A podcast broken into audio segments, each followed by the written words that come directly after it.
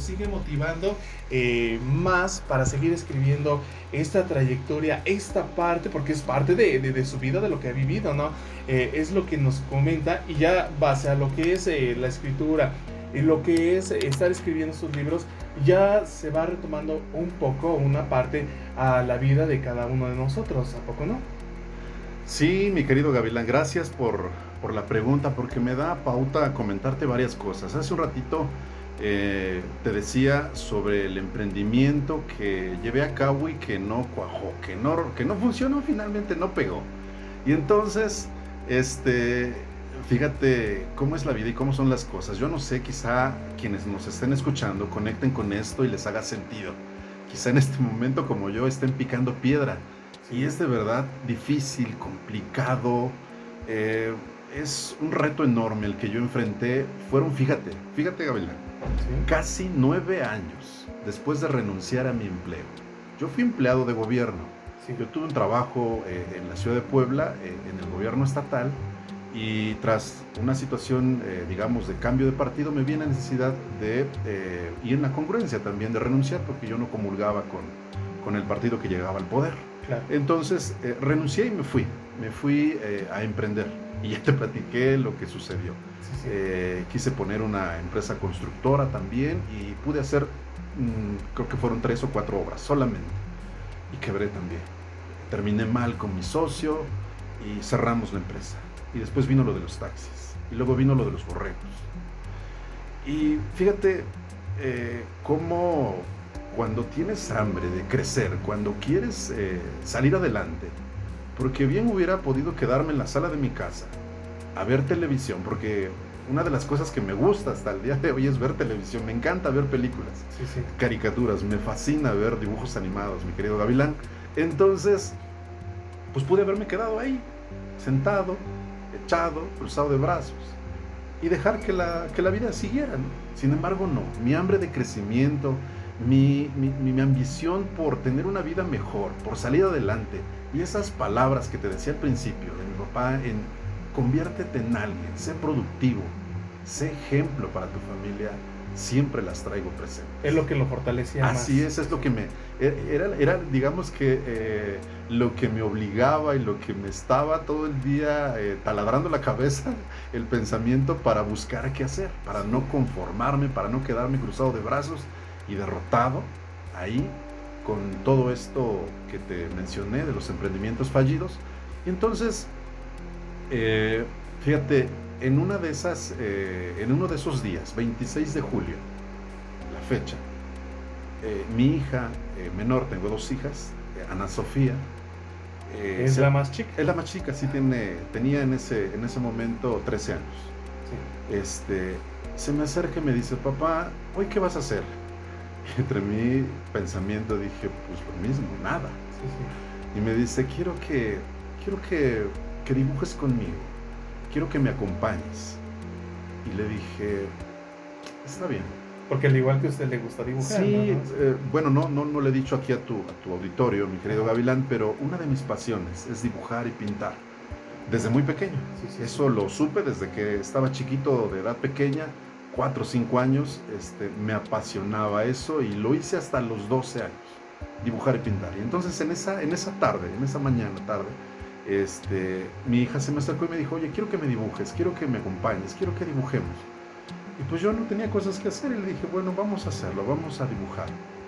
Y fíjate, algo curioso, algo, algo extraordinario sucedió que conecté con esa pasión, mi querido David y a lo mejor tu auditorio lo, entienda y lo sienta también. Cuando tú haces algo que te apasiona, que te gusta, que puede ser desde, por ejemplo, ser chofer. A mí me encantaba subirme a mi taxi y andar dando el servicio.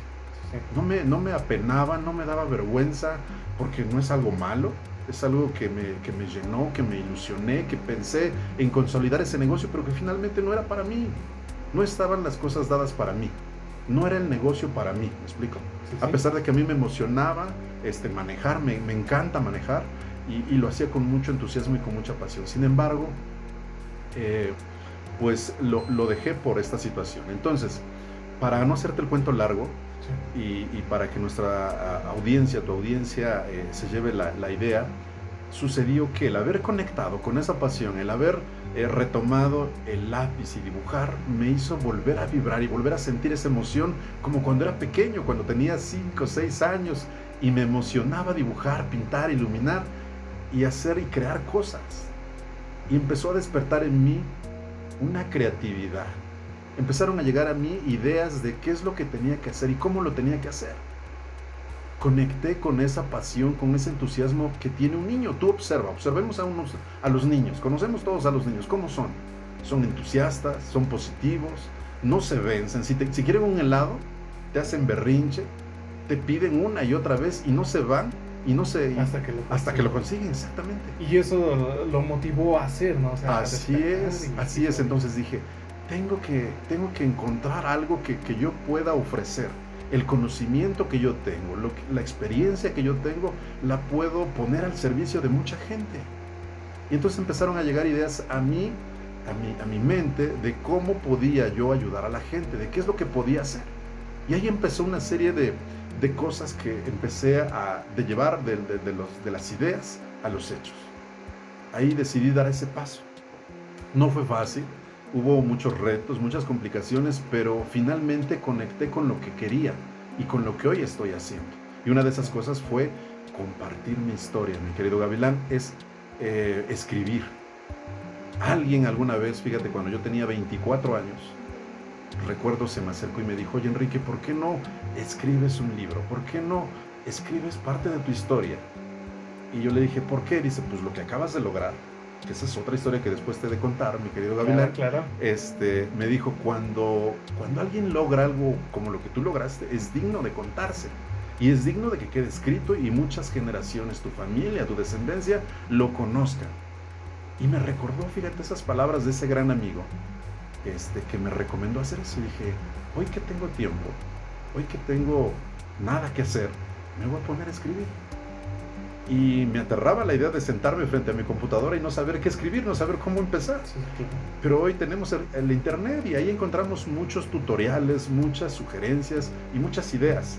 Muchas de ellas buenas, otras no tanto, pero bueno, ahí empecé a darme idea de cómo tenía que escribir. Y empecé. Y así surgió el primer libro, mi querido Gavilán. Así surgió el primero, después el segundo, el tercero. Y ya ahorita es cuarto y quinto ya están terminados. Ya, el quinto estoy trabajando en él, estoy ya a punto de terminarlo, pero este me apasiona mucho poder comentar esto porque hablaba hace un rato del papá, de la influencia del papá, de la influencia de la mamá en los hijos. Y esto es fundamental para que un chico, para que un hijo tenga esa visión, tenga esa hambre de crecer, de cambiar, de transformarse y de lograr y conquistar grandes cosas requiere de el apoyo, requiere del respaldo del papá, requiere de, que le sembremos esa semillita de, de curiosidad y de que no le apaguemos sus sueños, mi querido Gavilán, porque luego nosotros, los papás, somos los principales responsables de decirles, deja de soñar, deja tus sueños, eso es para niños, eso ya no, tú tienes que buscarte un buen trabajo, tienes que cuidar tu trabajo, tienes que entregar tu trabajo 6, 8, 10, 12 horas y al final se nos va la vida. Al final estamos haciendo algo que no nos gusta, quizá que no nos apasiona y terminamos frustrados, terminamos de malas. Y lo digo porque a cuántos de ustedes les ha pasado que vas a una dependencia, vas a una oficina y la gente está de malas, la gente está enojada. ¿Por qué? Porque no le gusta lo que hace, porque tiene, eh, digamos, en contra varios factores. Pues una persona que está haciendo lo que le ama y le apasiona, pues es una persona como tú, que está sonriente, que está optimista, que está lleno de entusiasmo, de energía. Y eso es fundamental para triunfar en la vida. En la energía es lo que vas a transmitir, es el mensaje que le vas a imprimir a lo que haces. Y eso solo se logra conectando con tu propósito de vida, mi querido Gavilán. Y sí, tiene mucha razón, porque créanme que, que lo hablo en mi persona. Yo cuando vengo y me siento o empiezo a interactuar con la gente, eh, lo que hago es, eh, meterles esa emoción, esa alegría de que, pues ahora sí lo que estén haciendo, estén trabajando en un taller, en una carpintería, bueno, donde quiera que estén trabajando, se les haga menos pesado el trabajo. Al igual que, que usted, como ahorita, eh, de que su hija eh, ahora sí llegó, le despertó ese, ese entusiasmo, eh, esa vibra de hacer, una, de hacer cosas diferentes, que mire usted, hasta ahorita ya falta el quinto, ¿eh? Ya está el primero, el, segundo, el tercero y el cuarto. El libro está terminado, ya va por el quinto. Entonces, vea mi gente, eh, toda la audiencia que nos está escuchando, eh, respectivamente, esta plática, esta charla es para que eh, cada uno de nosotros, cada uno de nosotros, porque también me, ahora sí me incluyo, porque es algo de la vida que va pasando con nosotros. Es algo de la vida que a veces luego decimos, híjoles, ese negocio lo puse y no, no llevó a cabo o no creció como esperaba. Pero de a momento llega como ahorita le pasó a usted eh, de su niña. Ahora sí salió la chispa y ya salió para escribir. Igual, a lo mejor salen los niños y oye papi, ¿por qué no esto, no el otro? Y ¡zas! De a momento sale y levanta un negocio y se tenía razón. A veces tanto como los hijos, como los padres, aprendemos tantito de los hijos y aprendemos de, ahora sí que de, ser padre. Y, y, es lo que se va viviendo día con día. Y eso es lo que usted nos trae a nosotros, eh, de estar eh, compartiendo su historia, de cómo viene emprendiendo su, vida y ahorita que lo que ya, ya está formando usted. Sí, mira, eh, retomando lo que te decía al principio, hoy creo que tener un título pues es un trámite simplemente, es algo básico, sí es importante tener un título, pero realmente lo que viene, la tendencia en estos tiempos modernos es conectar con tu creatividad, conectar con lo que te apasiona, con lo que te gusta hacer. Porque las empresas van a contratar a gente creativa, a gente conectada con ese propósito, con esa misión. No a gente que esté, digamos, especializada en algo que no le gusta y que haga lo que pues le dijeron que tenía que hacer. Entonces es importante que si tienes chicos, que si tienes hijos, pues hagas un alto, revises qué es lo que está sucediendo, qué legado, qué ejemplo, qué, eh, qué es lo que les vas a heredar como papá, qué es lo que les vas a dejar a tus hijos para que ellos con esas herramientas puedan eh, abrirse paso, como me decía mi papá, ante la vida. Y esta vida es cada vez más competitiva, más difícil y eh, se requiere no entrar a la competencia, sino entrar en hacer algo distinto, algo diferente algo que nadie lo esté haciendo y que tú seas de los primeros. Eh, de eso se trata realmente. Y sí, la verdad es que sí, porque yo me acuerdo cuando, híjoles, estaba yo eh, en lo que era, no terminé la carrera, ¿verdad?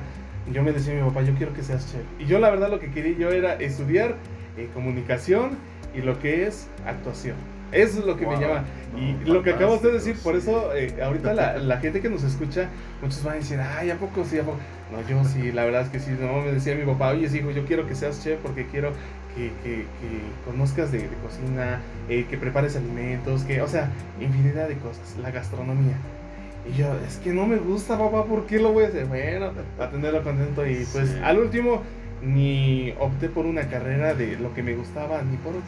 Entonces me fui por un factor de que dije, bueno, aquí no me va a poner peros ni me va a decir, oye, es que es el otro. Y Ahora sí que apenas fue un semestre lo que tomé para ingeniería industrial y pues, híjole, no lo terminamos. Y luego me pongo a pensar, como dice usted, ¿y si yo hubiera yo estudiado para ser actor o comunicaciones? ¡Wow! ¿Dónde no estaría? Claro, ese es el factor, como dice usted, nunca hay que matarle la ilusión a un hijo eh, de atruncarlo, de decir, ¿sabes qué? Haz esto porque yo quiero que haga. No, que haga lo que el hijo realmente sienta y, y se sienta satisfecho el hacerlo, el desarrollarlo.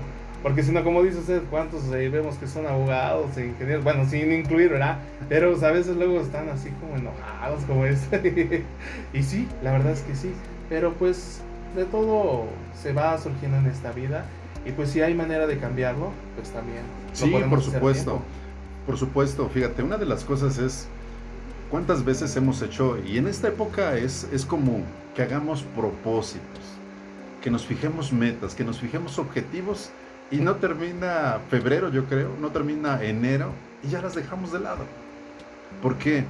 Porque no nos comprometemos con, uno mismo, no establecemos de manera profunda y desde nuestro interior, es decir, nos mueve un factor externo, nos mueve el ego, nos mueve el orgullo, nos mueven otro tipo de cosas que desgraciadamente son más poderosos, son más cómodos también para un ser humano. Y, te hablo de, estos factores, ¿no? del miedo, del ego, de la vanidad. Y entonces decimos, ah, pues yo voy a bajar de peso porque me quiero ver bien. Pero realmente no lo haces inconsciencia, no lo haces por salud, no lo haces por vivir una vida más saludable, lo haces porque te quieres ver bien. Y ese es a lo mejor un buen principio, pero, pero no te va a llevar a, practicar el ejercicio de manera, eh, digamos, disciplinada, de manera constante y comprometida. Es un ejemplo, por, por, decir algo, ¿no? Para que me entiendas. Entonces, si tú solo lo haces por verte bien, te va a llevar a lo mejor los primeros tres meses y cuando bajes de peso, o cuando se te marquen cuadritos a los seis meses, vas a dejar de hacerlo. Sí, vas a decir, ya. Así es, ya, ya está.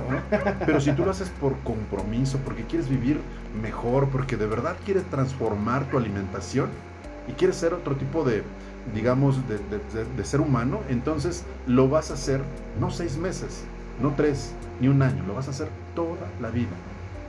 Y eso es conectar con, contigo, es decir, es encontrar un, propósito, una razón poderosa, un porqué y eso viene en el libro. Por eso se llama una razón poderosa. ¿Cuál es esa razón poderosa? Tu propósito.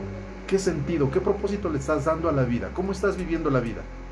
Así, al, al ahí se va, al como caiga, al como sea, como me vaya. Esta es la vida que me tocó vivir. Esta, soy producto de las circunstancias, soy víctima de las circunstancias. O yo estoy diseñando mi vida, yo estoy creando mi vida.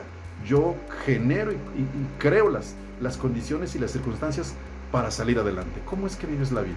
¿Y cómo quieres que viva la vida tus hijos? De eso se trata, mi querido Gavilán. No, pues qué, qué bonito, en serio, eh, respectivamente de, de, estas palabras, de esta charla que tenemos eh, con mi gran amigo Enrique Martínez, que algunos han de estar escuchando y sí, lo han de conocer. Bueno, posteriormente, más adelantito, eh, vamos a hablar ya de los casi dos últimos libros que tenemos. Bueno, ya uno todavía le faltará, pero ya el cuarto ya casi, ahí, ahí va ya, ya está quedando. Y bueno, vamos a saber un poquito más del cuarto libro después de estos cortes comerciales y regresamos con usted, mi gran amigo Don Enrique. Regresamos, vamos a los comerciales. Se va, se va el tiempo de volada, ya se va rápido. Sí, se va rápido. Y la verdad es que sí, ¿eh? así como, No se siente. No. El tiempo se el tiempo vuela. se va. Este, ¿te parece si hacemos un último, este, ¿Ya lo un último set? Ah, sí.